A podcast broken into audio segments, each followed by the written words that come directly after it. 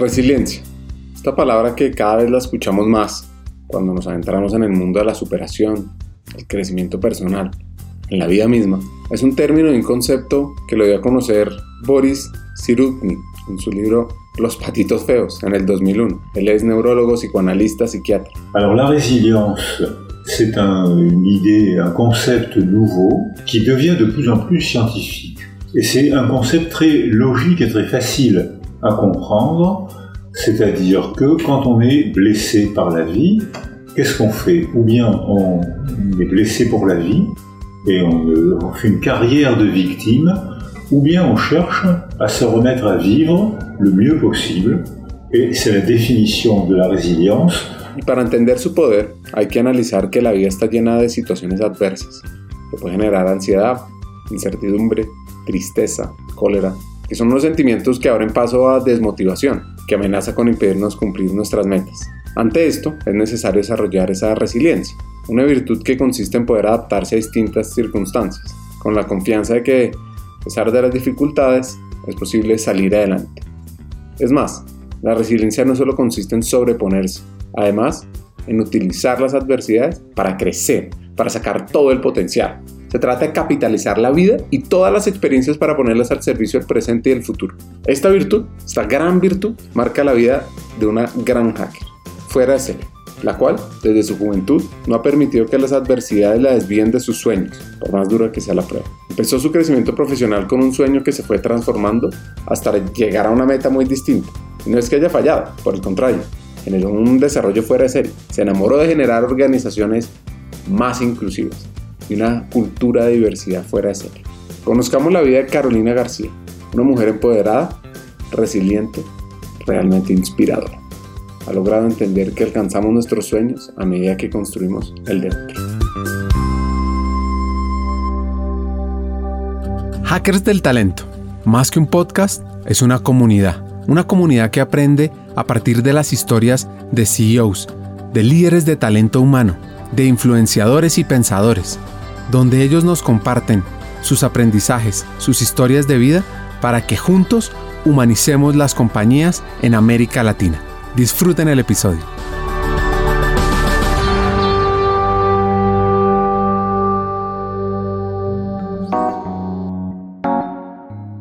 Ser resilientes no significa no sufrir los dolores de la vida, sino salir en búsqueda de nuestras fortalezas intentar salir del hecho traumático. El dolor emocional y la tristeza son parte indispensables de una tragedia, partes del proceso de salir adelante.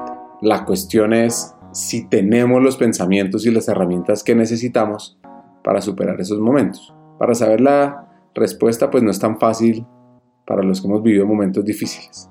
Y una tragedia prueba nuestro nivel emocional y está donde hemos desarrollado esa capacidad de ser resilientes. Escuchemos la historia de Carolina y cómo su vida se transformó al punto de que ahora es ella la que cambia vidas. Eh, bueno, ahí fui a ver a, una de las grandes empresas mineras y el taxi en que, en que yo viajaba del aeropuerto al hotel eh, comenzó a hacer, mira, malas maniobras, a andar muy rápido, a pasar otros autos y de pronto yo sentía la velocidad, sentía la velocidad, pero pero no hice nada. No hice nada porque yo iba apurada al hotel a bajar los correos. En esa época no había, no había internet en el teléfono. Bueno, el, el taxi empezó a andar rápido, a pasar otros autos y de pronto se encontró de frente contra un camión. Y ahí tuvimos un accidente muy, muy grande. Y mi vida dio un giro en 180 grados, que que nunca más volví atrás. Nuestra hacker es chilena, se llama Carolina García Vergesio. Su corazón podría uno decir que es latino. Desde muy joven ha vivido en diferentes lugares de América Latina, incluso también en Estados Unidos. En su infancia por el trabajo de su padre, pues la llevaron a diferentes lugares. Su papá trabajaba para IBM y esto le permitió aprender de diferentes culturas conocer lugares maravillosos y también diferentes comunidades. Y eso alimentó su alma y su esencia para que más adelante en su vida encontrar esa señal para definir su propósito de vida. Su padre trabajó en los 70s y en los 80s para IBM. ¿Saben cuáles son las siglas de IBM? International Business Machines Corporation. En 1980, IBM creó el IBM PC, el computador personal de más éxito en mucho tiempo. Y este éxito no era esperado por IBM, que terminó comprando componentes de gama baja a otros fabricantes. Oye, mira, em, yo viví una infancia muy feliz, donde siempre estuvo presente eh, mi padre y mi madre y mis cuatro hermanos. Fuimos cinco, cinco hermanos, hasta cuando yo tenía 15 años y mi hermana mayor 18, nació mi hermanito menor y éramos seis. Pero anterior a eso, en los 70 eh, mi padre trabajaba como ejecutivo en IBM. En esa época, en los años 70, era una compañía americana donde todo el mundo quería estar y habían poco, pocos ejecutivos en ese minuto.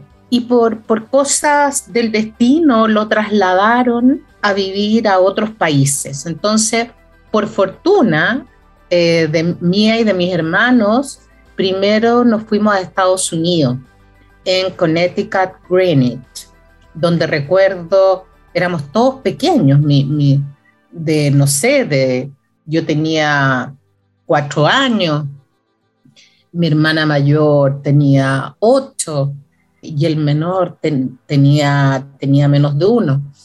Entonces eh, lo pasamos muy bien, recuerdo una casa grande donde en los inviernos se hacían lagunas de hielo y donde aprendimos a patinar eh, en hielo, o en el otoño se armaban cerros de hojas de colores, multicolores naranja, donde nos divertíamos jugando.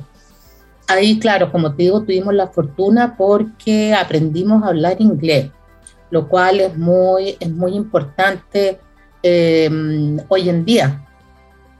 Luego, eh, mi padre fue destinado a Panamá como gerente general de IBM durante algunos años. Entonces, ahí eh, conocimos eh, el trópico y lo que, lo que son los regalos que trae, como las islas. Teníamos una casa grande que se llenaba de animales así espontáneamente, eh, de murciélagos, de iguana, los ratones no eran ratoncitos, eran medios grandes, eh, y también muy, muy entretenido. Luego, eh, bueno, y ahí recuerdo a mi padre, fíjate, desde muy pequeños, que desde pequeño nos mudó, nos dio el biberón, lavaba platos y cocinaba los domingos en la noche.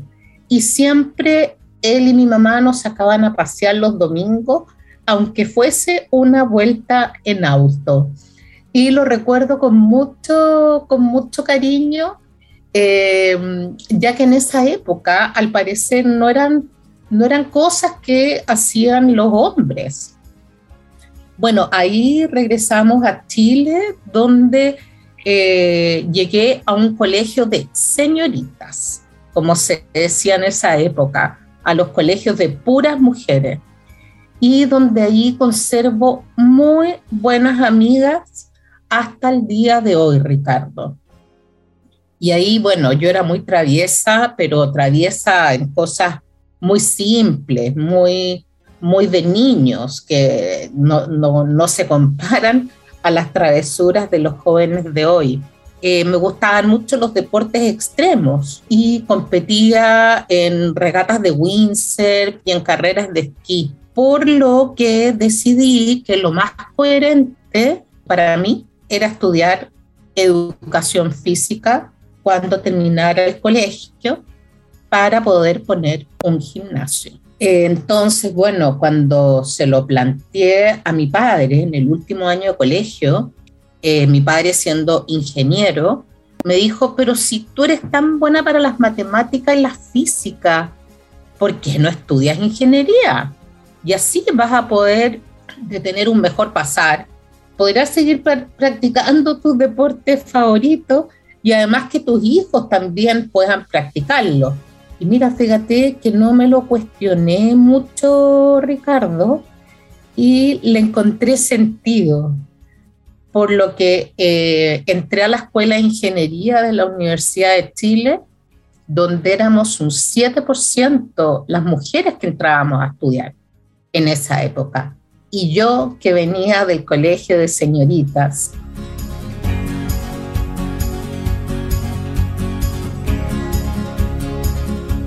La Organización de las Naciones Unidas para la Igualdad de Género y el Empoderamiento de las Mujeres, la ONU Mujeres, y la UNESCO presentaron a finales del 2021 un informe. El informe se llamaba Las mujeres en ciencias, tecnología, ingeniería y matemáticas, parte STEM en América Latina y el Caribe. ¿Qué les cuento que encontramos acá? Ingeniería y tecnología, solo el 33% de los estudiantes eran mujeres en Uruguay el 26% en Colombia, el 24% en Costa Rica y el 17% en El Salvador. Esto genera una gran desigualdad y inequidad, debido a que si existieran más mujeres en STEM traería beneficios para su desarrollo profesional, la autonomía económica, porque una persona que trabaja en STEM, ojo a esto, una persona que trabaja en temas STEM gana dos terceras partes más que aquellas en otros campos. Es una vía de progreso. Por eso Carolina nos cuenta cómo desde su rol y su experiencia vio bastantes retos cuando estudió ingeniería, los cuales ahora aborda con una mirada de inclusión y diversidad para transformar vidas y generar sociedades más equitativas. Tengo muy buenos recuerdos de la época de la universidad, en que lo pasé muy bien, tenía muchos amigos y amigas. Eh, recuerdo, Ricardo, que lo que sí tengo el recuerdo vivo, que estudié mucho. Durante esa época no fui a cumpleaños, no salía los fines de semana, eh, me iba de vacaciones con mi familia, pero con todos los cuadernos eh, conmigo, que se iban de vacaciones también, estudiando hasta muy tarde. Bueno, ahí empezaron eh, mis intereses políticos y fui candidata a, una, a la vicepresidencia de eh, la Federación de Estudiantes de Ingeniería de la Universidad de Chile. Y bueno, eran, eran épocas muy políticas en Chile, bueno, ni hablar hoy. Eh, y ahí no, nuestro, nuestra bandera que llevábamos, nuestro grupo, no era la que tenía la mayor adhesión, eh, por lo tanto eh, perdimos esas elecciones. Eh, sin embargo, fue un, buen ejercicio, fíjate, haber pasado, haber pasado esas elecciones ahí. bueno, y lo que más recuerdo son los amigos, son los amigos, pasarlo bien, y que mi casa era como el centro de estudios, centro de estudios para todos, en que se quedaban a dormir, mi mamá siempre nos, eh, nos esperaba con almuerzo o con comidas o con una hora del té muy rico. Eh, no recuerdo, yo, yo no la avisaba, imagínate que no había celular, no la avisaba, oye mamá, hoy vienen cuatro, hoy vienen cinco, y eso que éramos cinco hermanos. No recuerdo que hayan puesto algún problema. Eh, o, que me, o que me hayan dicho, oye, mañana no. Nada, todos eran bienvenidos. Después de, cenar, nos tomábamos el comedor para seguir estudiando.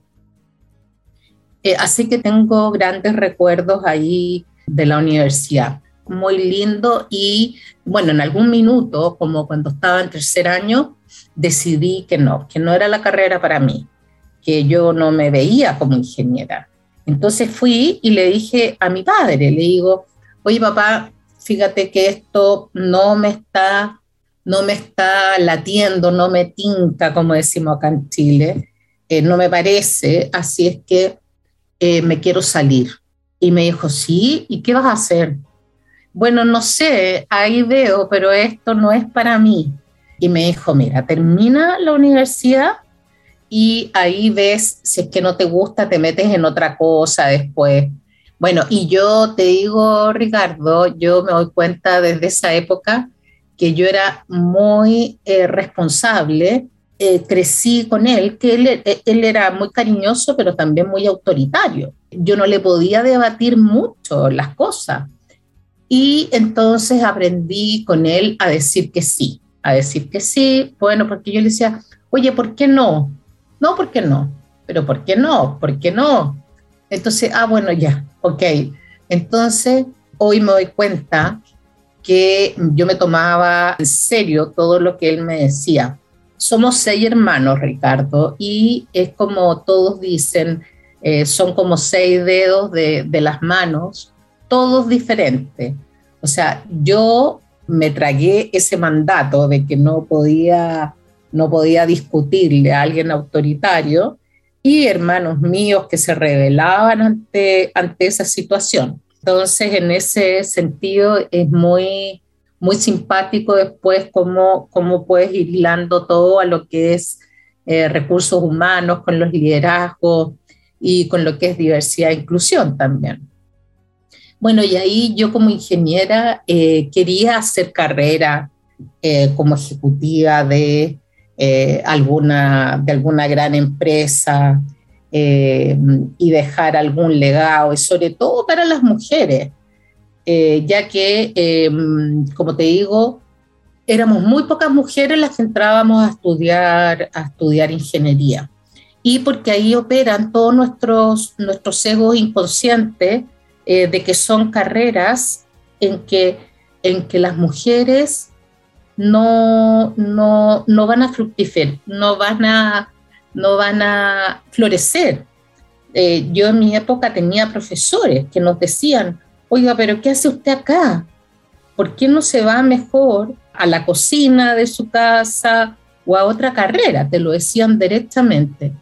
Y hoy eh, es una de mis banderas de lucha, Ricardo, trabajar con niñas en programas STEM, que los programas STEM son programas de Science, Technology, Engineering and Math, que es para eh, empoderarlas y fortalecerlas y también mostrarles que las niñas pueden, las niñas pueden eh, elegir ese tipo de carreras, pueden estudiarlas y pueden ser exitosas, ya que por temas culturales, por temas eh, de estereotipos, eh, por temas, lo que hemos visto en la misma publicidad, que las niñas nos vestimos de rosado, los hombres de celeste, entonces eh, pareciera que las niñas eh, no pueden ser una gran científica. Y creo que eso hay que trabajarlo desde las bases para que no veamos lo que, lo que hoy sucede, que, que no, no hay mujeres en grandes segmentos en algunas industrias. Carlos salió de la universidad con una misión, querer trabajar en el área comercial. Pero, pero, pero, no todo puede terminar como lo has pensado. Cada camino es diferente. Ella empezó a trabajar en todo el tema de ERPs. Un ERP es un sistema que ayuda a automatizar y administrar los procesos empresariales de distintas áreas. Finanzas, fabricación, venta por menor, cadena de suministro, recursos humanos y operaciones. Los sistemas ERP desglosan los silos de datos, integran la información obtenida en los diversos departamentos y de esta forma ayudan a los directivos a extraer conocimiento, optimizar operaciones y mejorar la toma de decisiones. Salí de la universidad y yo quería trabajar eh, directamente en algún área comercial. Yo sabía que quería dedicarme al área comercial. Salí de la universidad, y entré a trabajar en diferentes consultoras de ERPs. No sé si saben lo que son los ERP, que son estas bases de datos relacionales que conectan a toda la empresa, desde finanzas, con manufacturas, con los inventarios, con los proveedores, eh, con los clientes. Son como el, el cerebro neurálgico de una empresa. Y en esa, en esa época estaban naciendo los ERP, que hoy son herramientas como el más famoso es SAP, SAP, que tiene diferentes módulos. Y yo, bueno, comencé con uno, con un ERP de manufactura Eh, luego seguí con ERP de retail eh, y luego seguí con una solución de SAP para empresas medianas. Y con todas esas empresas me tocó viajar mucho, me tocó ir a Estados Unidos a capacitarme, ir a ferias como, lo, como, las, que, como las que se hacen en Las Vegas, eh, muy, muy entretenido. Ya como un poco aburrida de lo que era el mundo de los ERP, supe de una asociación gremial que representa a la gran minería de cobre, oro y plata en Chile, que se llama el Consejo Minero, que estaban buscando una mujer y ojalá que fuera ingeniera civil. Eh, mi hermana me avisó esto un día y me dice, oye, anoche vino a comer el gerente general del Consejo Minero, me dice, y andan buscando una mujer ingeniera. Y yo le digo, pero ¿qué es el Consejo Minero? Ay, no sé, me dijo, eh, pero tiene que ver con la minería y todo, porque su marido era gerente de, recursos humanos en, en, la minera más grande que hay acá en Chile, que es Minera Escondida. Entonces yo me conseguí el teléfono y llamé. Y bueno, me contesta, me contesta él, el gerente general. Entonces yo le digo, hola, mira, tú hablas con Carolina García, eh, supe que estás buscando eh, una mujer que sea ingeniera. Y bueno, yo pero yo soy mujer, ingeniera, y me encantaría que me conocieras. Oye, Ricardo, yo sin tener idea lo que, o sea, sabía por supuesto lo que era la minería, lo había visto en la universidad, pero sin, eh, sin haber tenido conciencia de que yo alguna vez quería llegar a la minería.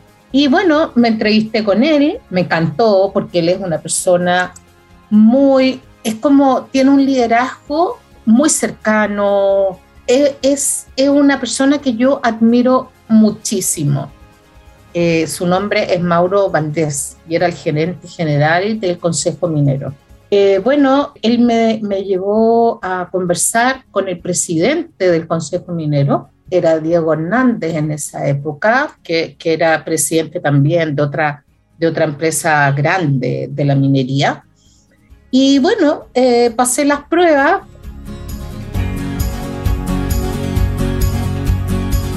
Para nadie es un secreto que la minería es una de las principales actividades de la economía chilena. Aporta el 11% del PIB nacional. Es el área con mayor inversión extranjera, con un 33% del total. Pero su crecimiento más exponencial sucedió en los 90. Tras una ley que se llamó la Ley Orgánica Constitucional de Concesiones Mineras, el sector se abrió nuevamente a la inversión privada. El más emblemático de los nuevos yacimientos es Escondida, en la región de Antofagasta, el cual es actualmente la mina de cobre a cielo abierto de mayor producción, no en Chile, no en Latinoamérica, no en América, sino en el mundo. Dedicada a la extracción de cobre, logra nada más que 70.000 toneladas de material al año. Y este ambiente lo vivió por varios años nuestra hacker. Carolina ingresó en el 2000 al Consejo Minero de Chile y en el 2004 pasó a la multinacional Conferry como consultora senior para el sector de minería. Lo que pasa es que Caro tiene una tragedia que le iba a cambiar la forma de ver su vida. Eh, me tocó hacer viajes acompañando al ministro eh, y a presidentes de algunas compañías. Eh, ahí cultivé una gran cantidad de red de contactos de la minería, realmente lindo. Hicimos comidas que son emblemáticas, donde fue el presidente de la República, con cinco ministros, 20 eh, senadores, 50 diputados, porque en el año 2001 la minería era pero, era pero la fuente de riqueza de Chile, eh, que logró sacar eh, a Chile de la, de la pobreza en casi 20 puntos, Ricardo. Entonces era un sector muy importante y todo el mundo quería estar en los eventos oficiales. Y bueno, ahí también por un golpe de suerte, eh, bueno, Mauro Valdés, que era mi jefe y que yo eh, quería mucho y respetaba mucho, se fue, se fue a ser vicepresidente de una compañía y quedó un gerente que venía de, de la época de la minería eh, muy cortito. Y la verdad es que yo dije, bueno, yo tengo que emigrar de acá porque en esa época, por Ricardo, dábamos cuenta cómo estaba normalizado el machismo en la minería. Entonces tú pasabas a ser casi como un objeto, objeto solamente, y que no, no eras una, una persona eh, que podía ejercer algún tipo de liderazgo. Bueno, entonces justo también por un golpe de suerte, conocí a gente de Hey Group con Ferry, que es una de las grandes compañías de estrategia y gestión organizacional de recursos humanos en el mundo y que estaban buscando un gerente para formar el área de la minería en Chile, Perú, Argentina y Bolivia. Bueno, ahí me, llamaron porque porque sabían que yo tenía muy buenos contactos con, con las mineras y, y, a muy alto nivel. Ahí entré a trabajar a Hey Group con Ferry, donde también eh, fue muy, muy bueno. Ahí partí sabiendo lo que era la gestión organizacional o recursos humanos, me, me empapé de lo que eran los modelos de competencia, eh, me, ayudó, eh, me ayudaron ellos para certificarme en Harvard, en modelos de competencias y entrevistas de eventos conductuales. Eh, bueno, y todo lo que tenía que ver con estrategia, con, con gestión, con todo lo que son los modelos de gestión de personas y la importancia que tiene para las empresas. Imagínate la minería, que son una máquina que tienen que aceitar todos los engranajes y las personas son eh, son el gran motor. Bueno, ahí de pronto cuando me tocó conocer a mineros en Perú, Perú, claro, tiene cosas curiosas.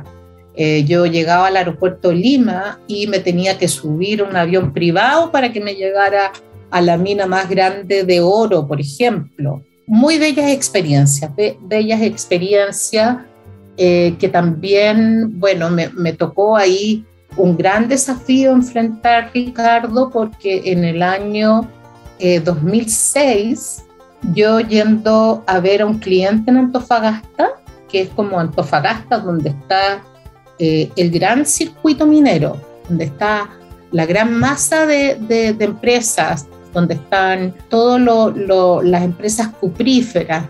Eh, bueno, ahí fui a ver a una de las grandes empresas mineras y el taxi en que, en que yo viajaba del aeropuerto al hotel eh, comenzó a hacer, mira, malas maniobras, a andar muy rápido, a pasar otros autos y de pronto yo sentía la velocidad, sentía la velocidad, pero, pero no hice nada. No hice nada porque yo iba apurada al hotel a bajar los correos. En esa época no había, no había internet en el teléfono.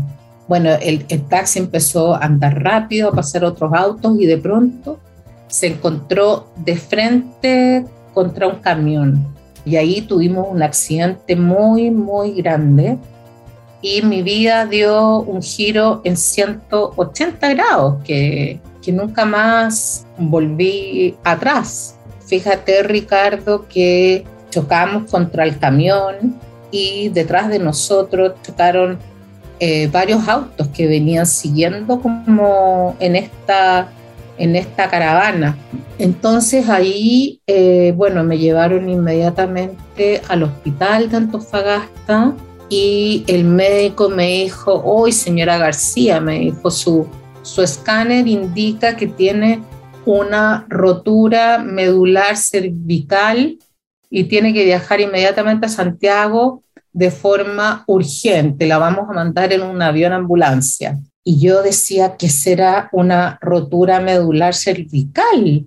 No tenía idea. Bueno, el tema es que quedé con una discapacidad muy importante y en silla de ruedas.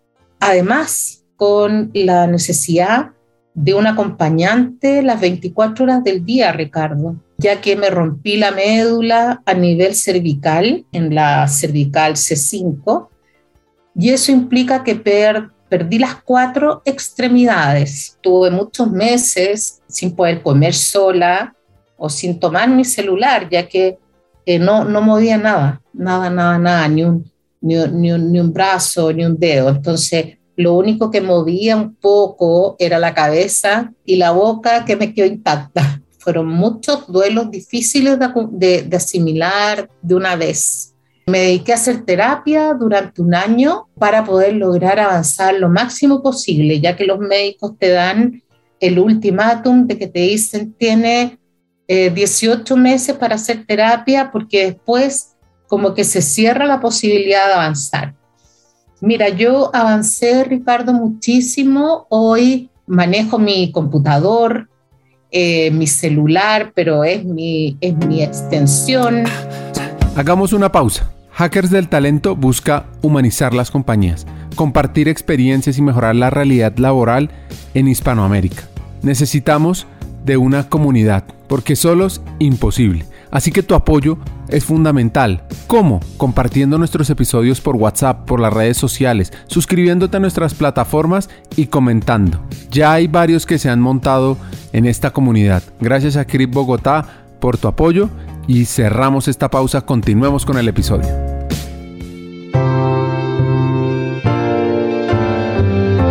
En las últimas décadas, América Latina se ha visto severamente afectada por el índice de mortalidad causado por las incidencias de tránsito. A la fecha, los siniestros son una de las principales causas de muerte en la región, personas de 5 a 44 años. Eso significa que más de 100.000 muertes al año pasan, más de 5 millones de personas heridas. Según la CEPAL, los costos sociales y económicos de esos accidentes por el tránsito ascienden al 1% del Producto Interno Bruto en los países de ingresos bajos, pueden llegar a 5% en los países de ingresos altos. Entonces, toda esta problemática de impacto social, emocional y económico que se ve en los países de América Latina, pues también impactó a Carolina. Eso sí, ella demostró que con el tiempo las adversidades se vuelven una fortaleza, un ejemplo y una muestra de orgullo y superación. Perdí la fe, Ricardo, perdí la fe en esos minutos, eh, porque tanto que le pedí a Dios que por favor me ayudara. Y fíjate que ahora mientras te lo cuento, que no lo había, no lo había recapacitado, eh, capaz que Dios sí me ayudó y me, me permitió tener ese, ese respiro de, de, independencia, de poder manejar mi celular, de poder manejar mi auto, porque no podía hacer nada, no podía hacer nada. ¿Y qué es lo que pensaba? Yo decía, Dios, ¿qué va a hacer de mi vida? Eh, bueno, ¿para qué te digo que mi novio, yo tenía un novio porque estaba separada de mi ex marido, mi novio desapareció, nos pasaron cosas, eh, nuestra relación ya había cambiado. Después, fíjate que eh, yo trataba de hacerlo bien en la oficina, por supuesto que no regresé como la, gerente de ventas, no, regresé como alguien de, de back office y me dijeron, oye, eh, ojalá que eh, te quedes de back office y no salgas a ver clientes porque, porque se pueden espantar. Así es simple. Y yo con una autoestima, Ricardo, pero por los suelos, entonces yo decía a todo que sí. Bueno, bueno, bueno, llegó el momento en que llegó el controller de la compañía, en que todos sabíamos que cuando llegaba el controller de la compañía a Chile era porque algo pasaba. Bueno, y me llaman a la sala de reuniones y me dicen, Caro, bueno, eh, te vamos a despedir. Y yo fue como un balde de agua fría porque me habían dicho que no, que no me preocupara, que ellos me iban a cuidar, etcétera.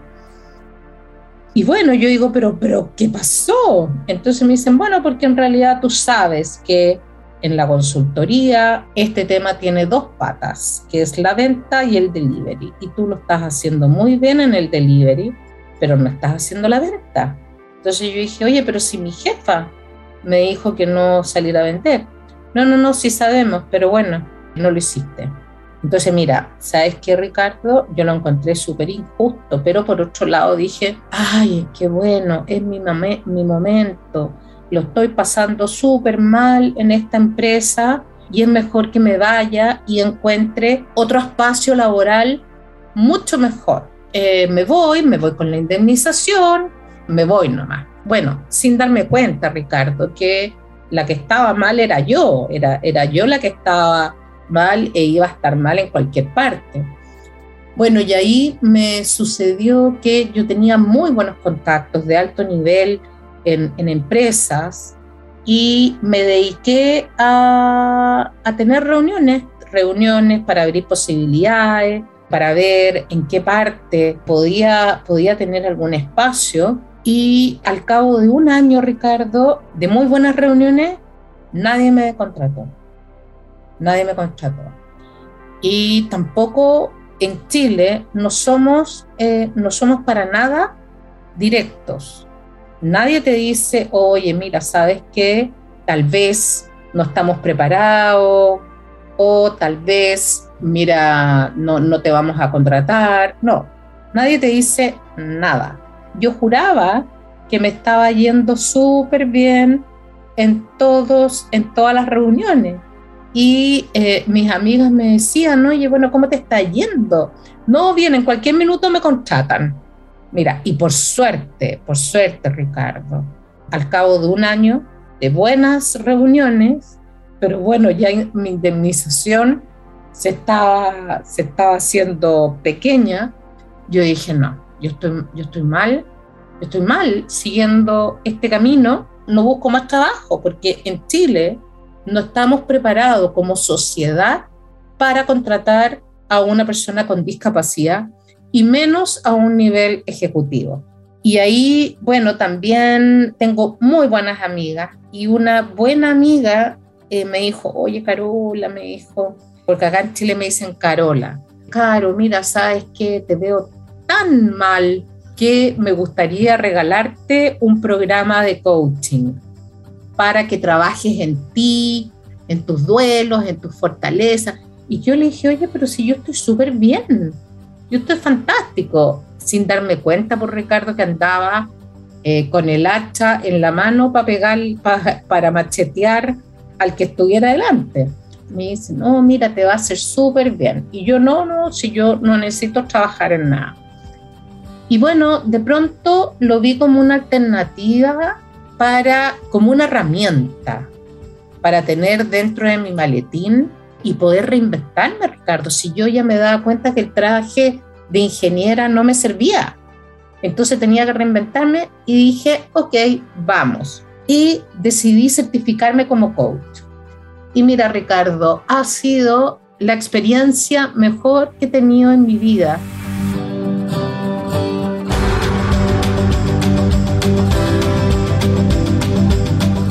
Nuestra hacker empezó a navegar en el conocimiento de las habilidades humanas, el coaching como una herramienta de desarrollo. Le permitió conocer lo poderoso que puede ser la vulnerabilidad en el liderazgo. Incluso, recuerdo un reciente artículo publicado en la Universidad de Stanford llamado El poder del no lo sé, que sintetizó la idea de, un profesor, profesor Irwin Grusbeck, que dice, no lo sé, son tres palabras que demuestran humildad, autoconfianza y expresan más poder que debilidad cuando no sabemos la respuesta y lo manifestamos en lugar de intentar contestar para poder posicionarnos y mostrarnos como los grandes sabios. ¿Cuántas veces escuchamos a líderes decir que no saben, que no conocen la respuesta? ¿Cuántas veces, por temor a mostrarnos frágiles, construimos una respuesta con tal de sostener esa imagen de tener que tener siempre la contestación apropiada. Bueno, conectarme con las emociones también me permitió conectarme con la vulnerabilidad, que yo siento que hoy para los líderes es tan importante conectarse con la vulnerabilidad, porque nadie quiere ver un Superman eh, atravesando la oficina al cual no le pasa nada eh, y al cual todo está bien. Yo no quería asumir que en realidad había tenido una caída tremenda eh, y que estaba en el suelo. No, yo a todo el mundo le decía, no, mira, estoy súper bien y hay cosas peores. No, ¿por qué? Porque no podemos tener un momento de vulnerabilidad. Eh, siento que nos hace mucho más auténtico, eh, más fuerte, le da confianza al que está contigo. Eh, entonces yo hoy soy una gran promotora de la vulnerabilidad. Y eso me permitió también eh, conectarme con la compasión, eh, la compasión hacia mí, hacia las personas que me ayudan en mi día a día, eh, porque claro, somos, son, muy estrechas conmigo, y también la compasión en general, y también conectarme con la gratitud, Ricardo. sin duda que la gratitud para mí también es un gran motor de vida. O sea, yo agradezco eh, todo lo que tengo eh, y de verdad agradezco cómo me ha tratado la vida también eh, después de eso. Entonces, para mí, algo que realmente cambió mi vida fue haberme certificado como coach. Soy muy perfeccionista, te diría. Entonces, nunca es suficiente. Yo hoy estoy trabajando en, un curso de inteligencia positiva, todos mis saboteadores, ¿ah? y me parece ahí el nunca es suficiente. Entonces estudio montones. Después de eso, eh, de certificarme como coach, eh, me seguí preparando en el mundo de las habilidades blandas y de lo que es recurso humano. Por ejemplo, bueno, hice varios cursos con el doctor Humberto Maturana, donde tenía muchos compañeros colombianos a todo esto. ¿eh? Y después también con el doctor Fernando Flores, eh, que es un gran, un gran personaje en el mundo del coaching y que le da mucho valor a las emociones y a los estados de ánimo, como eh, que nos ayudan a abrir posibilidades o a cerrar posibilidades, porque hay estados de ánimo que son expansivos y otros que son restrictivos, en que de pronto estamos como, eh, como no, aquí nada, no, no hay nada para mí, eh, la resignación, hay estados de ánimo que se toman a las personas, estados de ánimo que se toman a las compañías, y hay países que tienen ciertos estados de ánimo. Entonces, ¿cómo logramos cultivar los estados de ánimo expansivos? Y ahí eh, yo diría que el coaching eh, para mí es un gran motor también, aliado a los recursos humanos.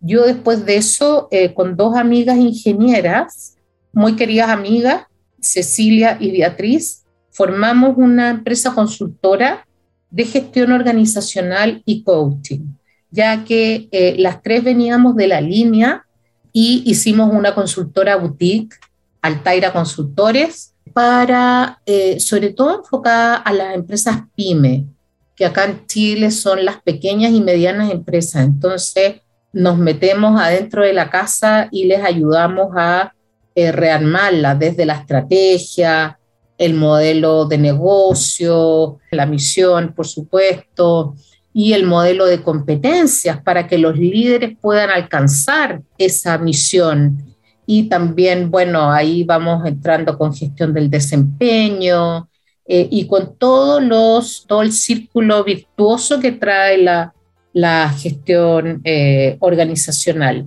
Y todo unido a procesos de coaching, que es maravilloso cómo los procesos de coaching te ayudan a ir cerrando eh, ciertas brechas en que tienen en, en los liderazgos, en los liderazgos que podemos aplicar test, o podemos aplicar lo que yo aprendí en Harvard, que son los modelos de competencia y, las entrevistas de eventos conductuales cuando estamos buscando eh, cierta competencia en el líder.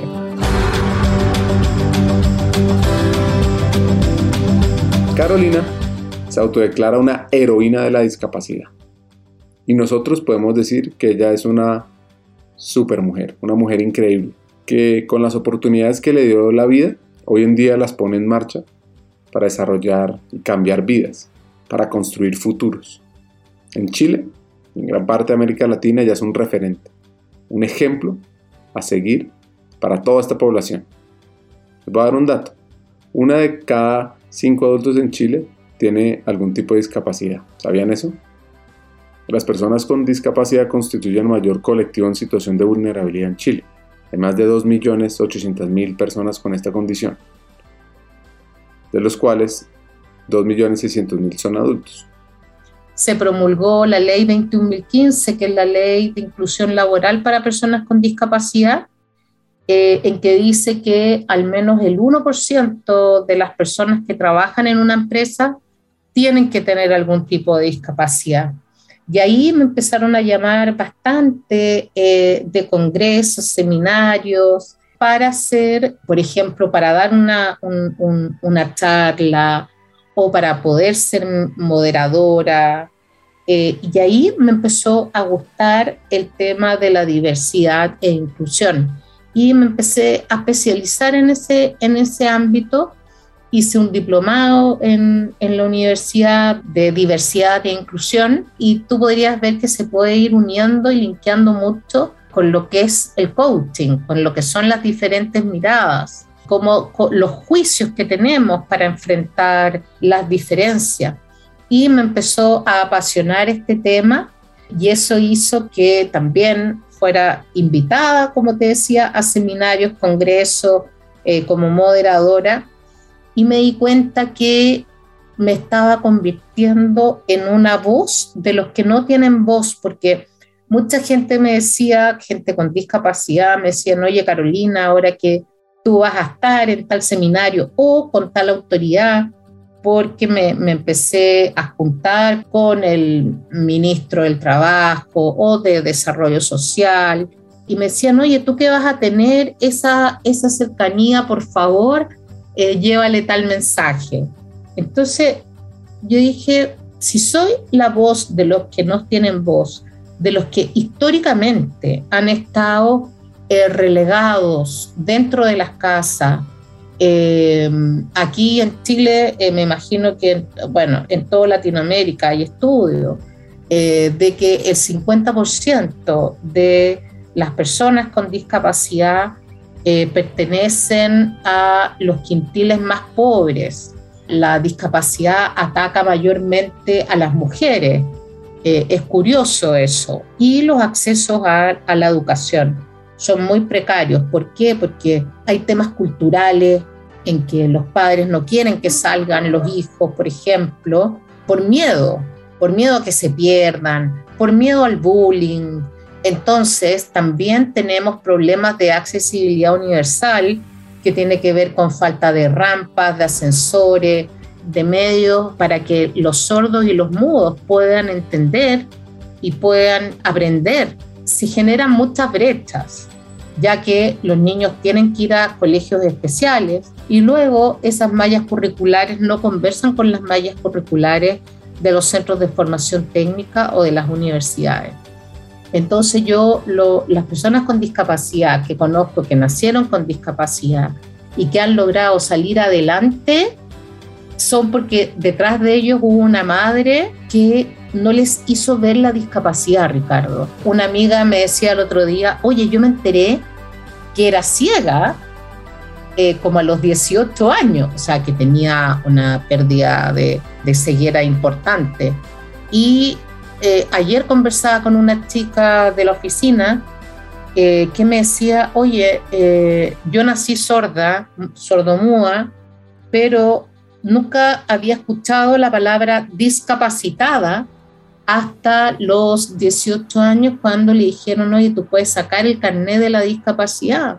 De un estrato social muy precario, eh, la mamá sin ayudas para que ella pudiera aprender a hablar y hoy se desempeña eh, de una forma eh, maravillosa.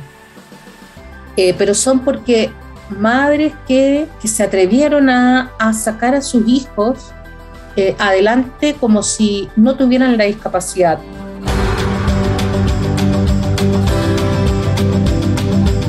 Existen ventajas competitivas de la diversidad y la inclusión laboral en cualquier compañía. Nuestra hacker las tiene bien definidas y se puede apoyar en el estudio de Rainbow Alliance, donde se llegó a concluir que los empleados de la comunidad LGBT que trabajan en empresas incluyentes son 30% más productivos. Esto aumenta en un 39% la satisfacción del cliente, 22% de la productividad y 27% de la rentabilidad del negocio. Y de acuerdo con el Instituto Peterson, las empresas en las que las mujeres ocupan al menos el 30% de los cargos directivos incrementan su rentabilidad entre el 15 y el 26%. Así que si quieres aumentar tu rentabilidad en un 15 y un 26% y no sabes cómo, comienza a trabajar en empoderar a esas grandes mujeres que tienes en tu compañía?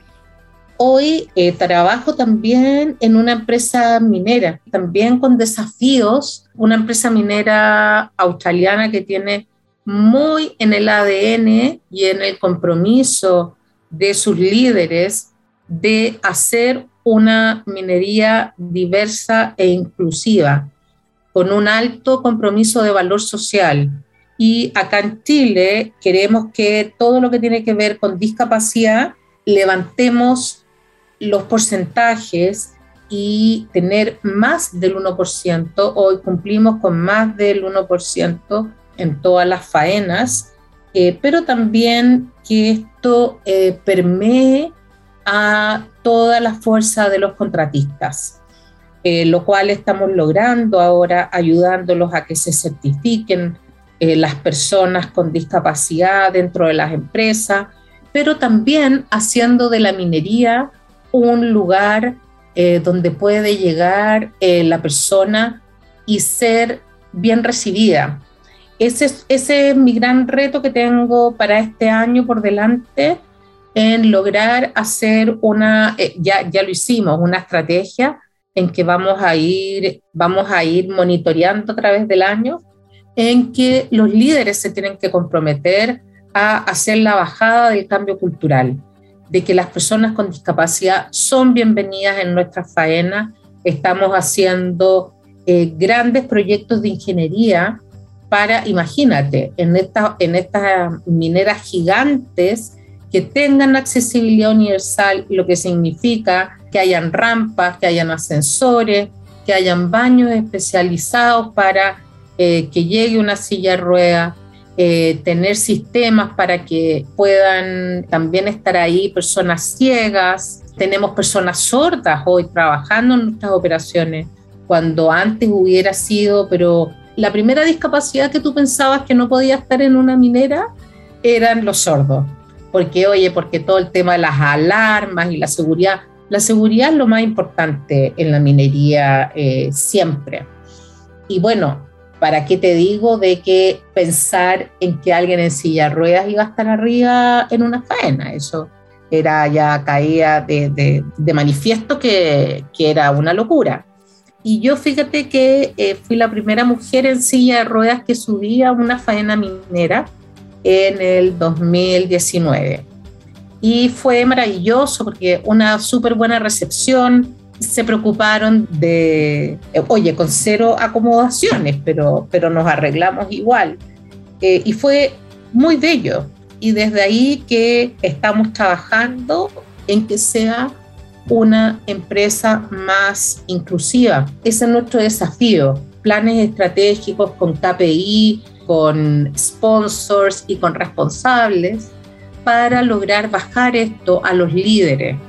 Eh, que primero imagínate, les pusimos el desafío de aceptarnos a las mujeres, porque hay gran compromiso de los líderes de que, de que la industria minera eh, sea diversa, porque ya se ha visto que hay muchos KPIs que se ven impactados cuando hay diversidad, pero sobre todo cuando hay gestión de la diversidad, lo que significa la inclusión. Fíjate que eh, eh, a tres años de haber implementado varias, eh, varias medidas de inclusión eh, de las mujeres, por ejemplo, y de personas de diferentes etnias, se vio que hubo un incremento maravilloso en ciertos KPI. bajó el nivel de accidentabilidad un 60% porque las personas se atrevían a hacer un speak up ¿Qué significa eso? A poder decir cuando algo eh, estaba mal enfocado o decir, mire jefe, sabe que parece que me equivoqué o mire, sabe que al parecer esa maniobra es poco segura. Antes eh, no se atrevían porque eh, se sentían juzgados, etc. Después aumentó el nivel de pertenencia a la empresa más de un 30%. El nivel de producción se vio también impactado en un 10%. eh, la adherencia al plan de mantenimiento eh, aumentó en un 11% y así diferentes indicadores eh, se, ven, se ven impactados favorablemente cuando tú tienes diversidad en los equipos.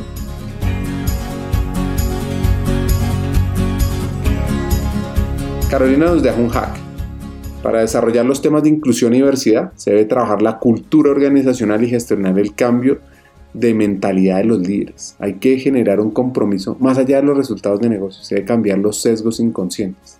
Esos sesgos que en el episodio 177 Marendrea Trujillo nos comentó. Los sesgos se pueden absorber como se absorbe la contaminación del aire, de manera involuntaria y casi que sin prepararnos para tratar de evitarlo. Es decir, cuando en una área muy contaminada tú entras y respiras ese aire y de manera involuntaria lo estás...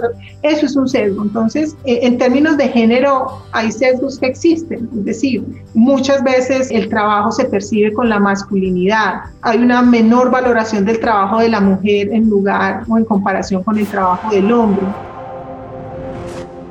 Primero que todo, yo diría que lo más importante para cambiar esto en América Latina, que somos países culturalmente machistas y conservadores, es trabajar la cultura de la empresa, eh, trabajarlo desde las bases y trabajar el liderazgo de los que van a recibir a estas minorías, como quien diría, que son las personas con discapacidad, el, colectivo LGBT, eh, personas de diferentes etnias. Yo y ni hablar con Ricardo, todos los migrantes que tenemos alrededor, eh, alrededor de toda Latinoamérica. Primero que todo, necesitamos el compromiso. El compromiso con la diversidad y sobre todo con la inclusión.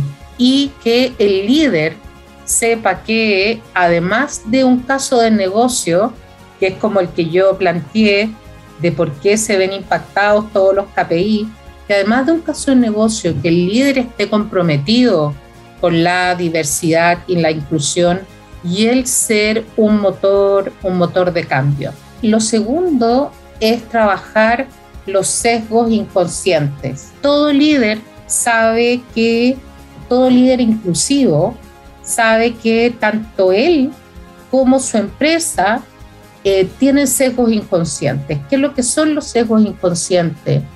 Eh, en que no nos damos cuenta cómo tratamos a las personas o cómo nos enfrentamos a lo que es la diferencia.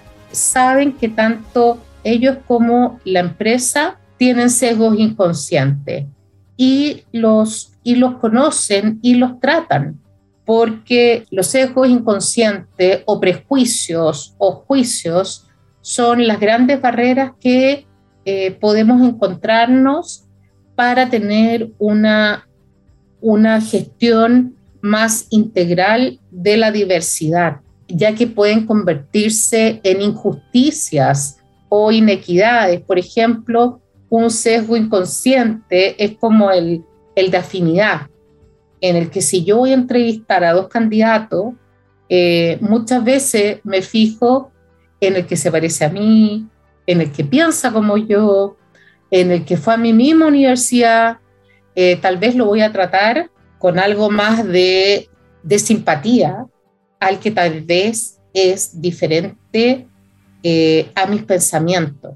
El líder inclusivo tiene que ser consciente de todo eso, irlo trabajando. Lo tercero es cultivar la curiosidad porque te has fijado que, por ejemplo, de repente hay algunos que siempre opinan en las reuniones y estamos acostumbrados a ello, pero ¿cómo piensa el que está callado o el que piensa diferente?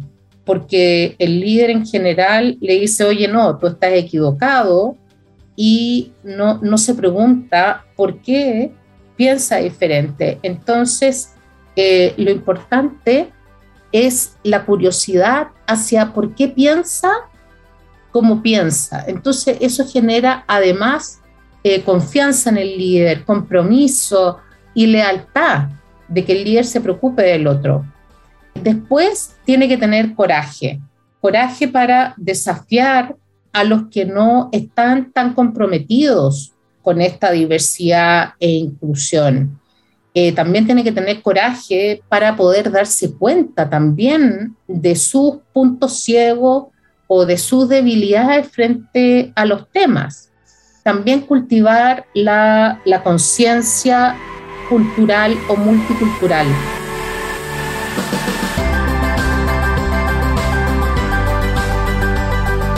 Ojo a este hack, saquen su libreta. Si estás buscando un mentor, busca uno que ya haya realizado el camino y superado los desafíos que te estás proponiendo. El mejor consejo que he recibido es de una querida amiga que me dijo que me formara como coach para trabajar en todos mis duelos. Eh, formarme como coach eh, cambió mi vida, eh, cambió mi vida por accidente, pero cambió mi vida para siempre y para ser más feliz. Ahora, ¿cuál es el mejor consejo que yo he dado? Es que la persona que viene a consultarme que busque un mentor que ya haya realizado el camino del desafío que quiere alcanzar quien busca mi consejo y animarse a contactarlo, eh, tanto si tiene un desafío de un salto laboral como en algo personal o en algún emprendimiento. El mentor que ya hizo el camino antes es lo mejor eh, que nos puede ayudar a no equivocarnos tanto y poder avanzar eh, más rápido.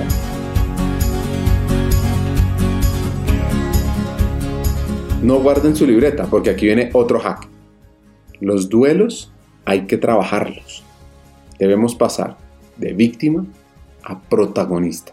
Bueno, un aprendizaje eh, muy importante para mí eh, de mi vida personal es que los duelos tenemos que trabajarlos de todas maneras que tenemos que regalonearlos, como decimos en Chile, o eh, sería como apapacharlos en México, tenemos que apapachar a nuestra víctima que quiere ahí sufrir un rato con el duelo, eh, pero que, que, esté ahí eh, en la víctima un rato prudente, pero luego hacernos cargo y pasar a ser protagonistas de nuestra historia.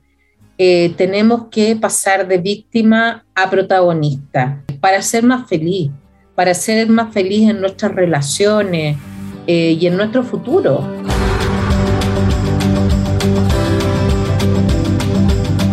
Conversar con Carolina es fascinante, aprender de ella y qué poder uno lograr compartir esos hacks con todos ustedes. Aquí viene uno.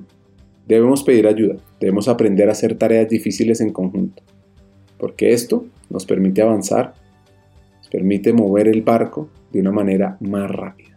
El pedir ayuda es fundamental. Hoy estamos en un mundo en que no podemos seguir haciendo las cosas solos. Tenemos que avanzar eh, colectivamente, porque ya está visto que cuando nos proponemos una tarea difícil y nos proponemos hacerla solo, en general no avanzamos.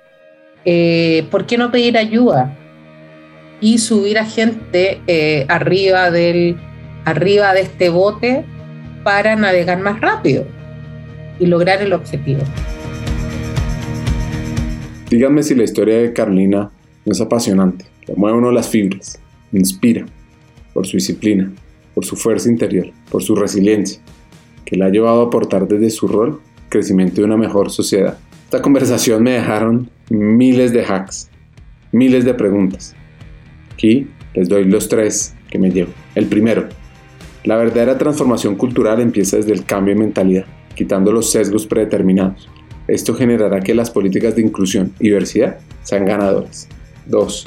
Mostrar debilidad no es pérdida de liderazgo. Ser vulnerable y saber decir no sé genera mayor confianza y trabajo cooperativo. Y 3. Si existen duelos, hay que ser trabajados. Uno no puede quedarse de víctima porque no va a poder avanzar en las nuevas metas que tiene el ahora. Espero que hayan disfrutado este episodio, que se hayan inspirado de Carolina, que sigamos juntos hackeando el talento en América Latina. Hasta un siguiente episodio.